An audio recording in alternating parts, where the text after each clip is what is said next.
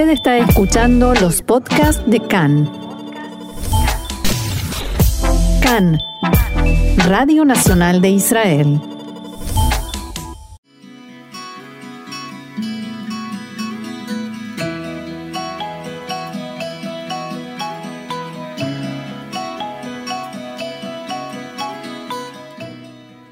Café Literario, una pausa con buenos libros y la mejor compañía, con Orna Stoliar. Seguimos adelante aquí en CAN en español y es momento de buena literatura, rico café y la excelente compañía de Orna Stoliar. Hola Orna, ¿cómo estás? Bien, gracias. ¿Y vos, Roxana? Bien, muy bien. Aquí mm, con mucha curiosidad por el eh, autor y el libro que nos traes hoy, que es un poco diferente de lo que solemos hacer.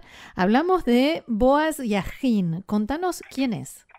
Así es, y esto yo diría que es bastante diferente de lo que solemos que hacer, porque no voy a hablar de un libro escrito en hebreo ni escrito en Israel y sin embargo tiene una relación muy estrecha con la historia del judaísmo en general y del Estado de Israel en particular desde su creación. Sí, así eh, Y eh, empezamos que la, la historia personal del autor de Boaz Yajin también es muy particular. Él, eh, sus padres eran una familia, lo que se suele decir, mixta, porque el padre era de Sefaradí y la madre Ashkenazia. En la familia había varios miembros del Leji y del Echel, que eran los grupos que luchaban contra el mandato británico y que se habían separado del, de la Haganah y del Palmaj porque no estaban de acuerdo con eh, la línea que habían adoptado. Los padres viajaron a París para estudiar. ¿Qué te parece que estudiaron en París? Filosofía. No. Estudiaban eh, pantomima con Marcel Marceau, el famoso Marcel Marceau, que en realidad eh, se conocieron ahí en la escuela de pantomima de Marcel Marceau y después se fueron a Nueva York. Y Boaz Yajin nació en Nueva York en 1966. Y parece que las inclinaciones artísticas en esa familia se transmitían por vía genética, porque él no estudió pantomima, pero estudió cine en Nueva York, que es donde se crió. Y si queremos agregar otra curiosidad más, los padres eran personas laicas, seculares, pero lo mandaron a estudiar a una yeshiva, o sea, una ah. institución educativa religiosa ortodoxa. Sí, realmente es una curiosidad. Sí, y, entonces se creó en ese ambiente y eh, siguió, prosiguió, empezó sus estudios de cine, los prosiguió en la universidad y desde muy joven empezó a dedicarse a escribir guiones para películas, a dirigirlas y en algunos pocos casos también a participar en la producción. Y todo esto desde Nueva York, él estuvo varias veces en Israel, pero su lugar de, nacimiento y de residencia es Nueva York. Habla hebreo, porque era el idioma que hablaban sus padres en la casa. Y él, eh, sus películas son lo que se suele llamar de cine, el cine comercial, o sea, no son películas eh, artísticas o de una eh, elaboración demasiado sutil, algunas tuvieron más éxito que otros y yo voy a mencionar una sola de estas películas que tal vez te suene conocida o tal vez la hayas visto. En eh, inglés se llama A Price Above Rubies, en español se llamó El Juego de los Rubíes y en hebreo tiene un nombre totalmente eh, diferente pero con reminiscencias eh, bíblicas. Eshet Hail Mimcha, o sea, la mujer virtuosa. Sí que, que es descrita en todo detalle en el libro de los Proverbios, en el capítulo 31. Esta película, la crítica tenía opiniones encontradas, pero la película tuvo mucho éxito básicamente por la protagonista, la actriz que representa el papel principal, si le recordás, René Zellweger, que eh, se hizo muy famosa con otra película también conocida, El diario de Bridget Jones. Ah, sí. Eh, para resumir, el argumento de esta película es una mujer joven, que se llama Ruby, que crece y vive en, una familia muy ortodoxa en los Estados Unidos, no se siente cómoda en ese ambiente, no se encuentra a sí misma y la película describe todo ese proceso que va desde la incomodidad, los intentos de adaptarse, las pequeñas eh, rebeliones, hasta que finalmente sale de, ahí, de ese medio, y ahí se termina la película, y que no sabemos qué le pasa después. Claro. Eh, ahora, ¿qué, ¿por qué lo elegí? No, no justamente por sus películas, sino porque publicó un libro de cómics, de lo que en, nuestra infancia llamábamos historietas. Sí. Llamábamos y leíamos.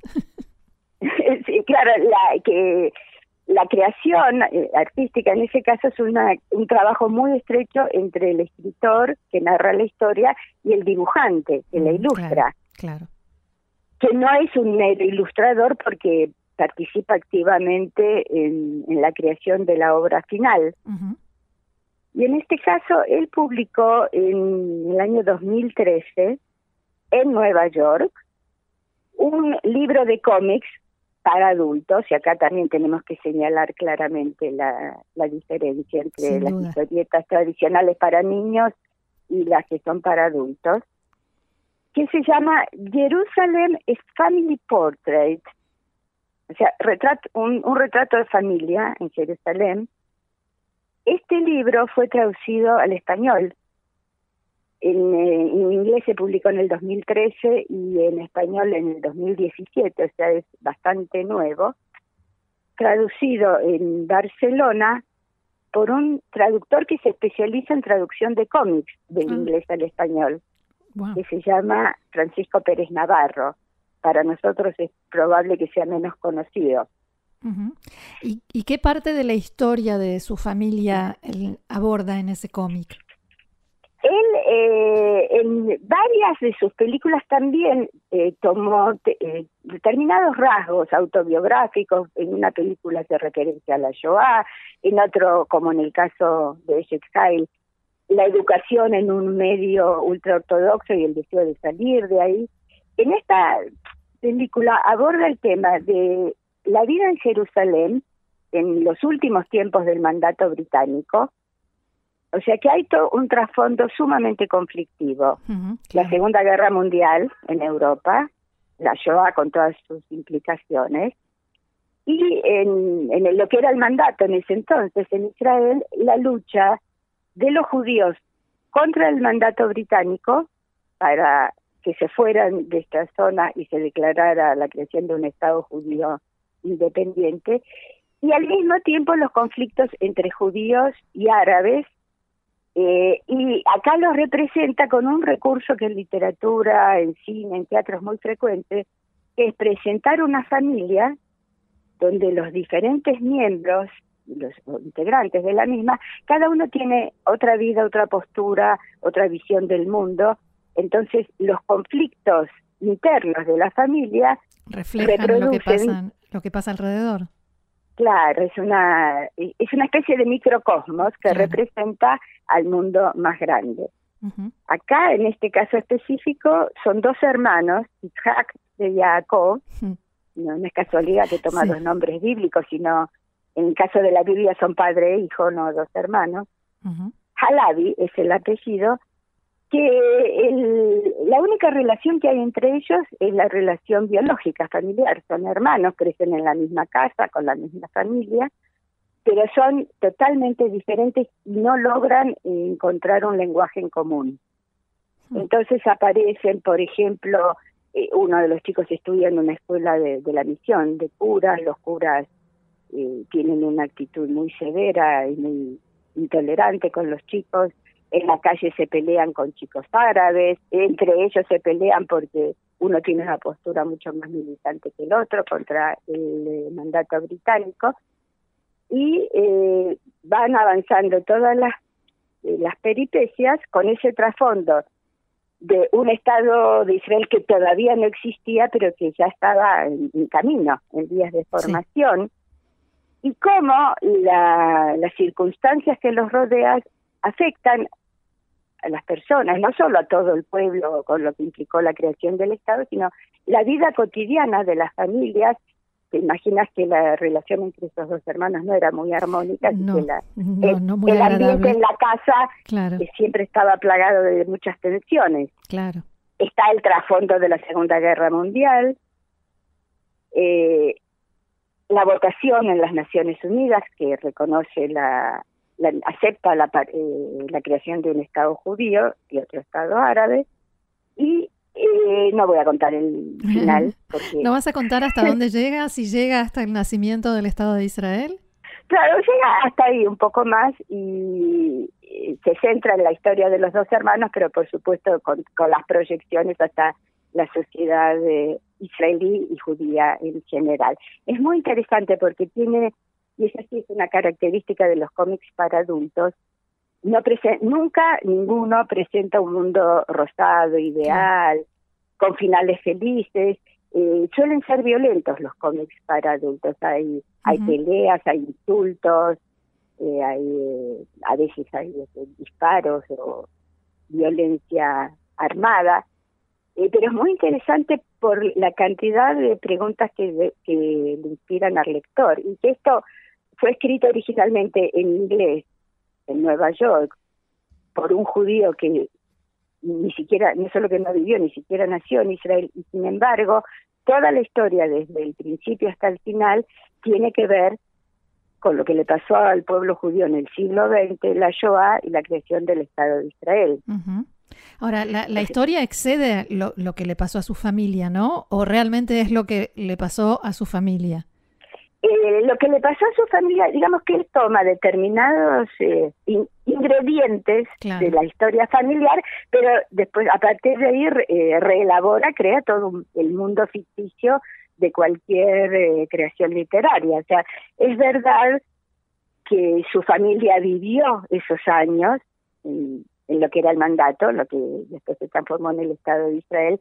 Es verdad que dentro de su familia también había opiniones diferentes y cómo las presenta él en, en este cómic, en este libro de historietas, va mucho más allá de la situación específica de esta familia.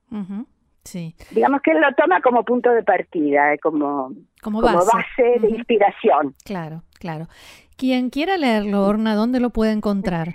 Mira, hoy en día es fácil, eh, se puede comprar por internet, eh, en, librerías de Israel, no que yo sepa, no está, pero hoy en día eso no es. Incluso en Internet se pueden encontrar las primeras páginas de la novela traducida al español, que por supuesto se interrumpe en un punto crítico de interés para que uno vaya a comprar el libro después. ¿Cómo es el título en español? En español se llama Jerusalén, un retrato de familia. Es una de esas pocas veces en que la traducción del título es totalmente fiel al título original. Sí, realmente un milagro. Sí, y la editorial, que es una editorial catalana de Barcelona, se llama La Cúpula. Ok. Y me parece que me olvidé de mencionar el nombre del ilustrador, sí. que se llama Nick Bertozzi, que también vive en Nueva York y que es eh, muy conocido en el mundo de los cómics de las historietas para adultos. Bien, ¿algún otro detalle que quieras agregar, Orna? Yo creo que hay tantas cosas eh, no habituales, no convencionales y tan interesantes en este libro que creo que sería bueno que terminemos la charla de hoy con la recomendación de que quien sienta la curiosidad lo lea Así y opine por sí mismo. Es un libro polémico, sin lugar a dudas. Bien. Queda hecho entonces, queda hecha la propuesta y casi diría que el desafío. Orna Stoliar, muchísimas gracias y será hasta la próxima con más café y con más literatura de la buena. De la buena, eso es lo más importante y café del bueno también. Sí, señor. Y la buena compañía. eso siempre. Gracias, shalom. Shalom.